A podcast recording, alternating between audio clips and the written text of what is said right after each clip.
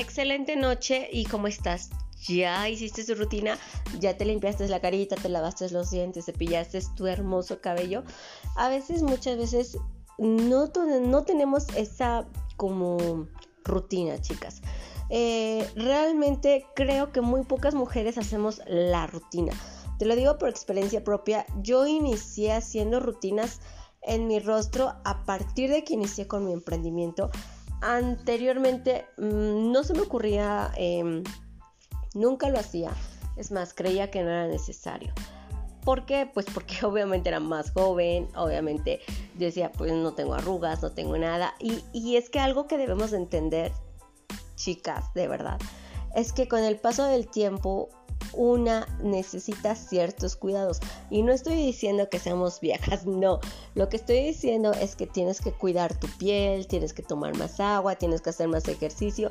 Obviamente si quieres conservarte hermosa y obviamente vamos a decirlo así, no lo hagas por vanidad, hazlo por salud también.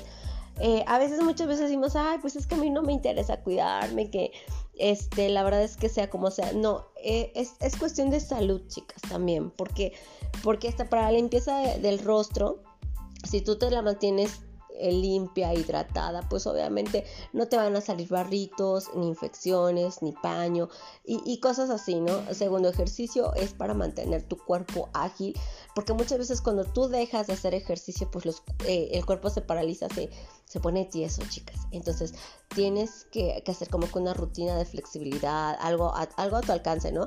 Obviamente hay chicas que se dedican a, a cuidarse totalmente, mis respetos.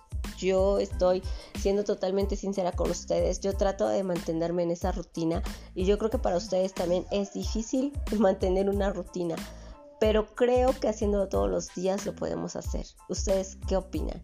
Así que quisiera escuchar sus consejos también, sus mensajitos, a ver qué piensan ustedes de este tema.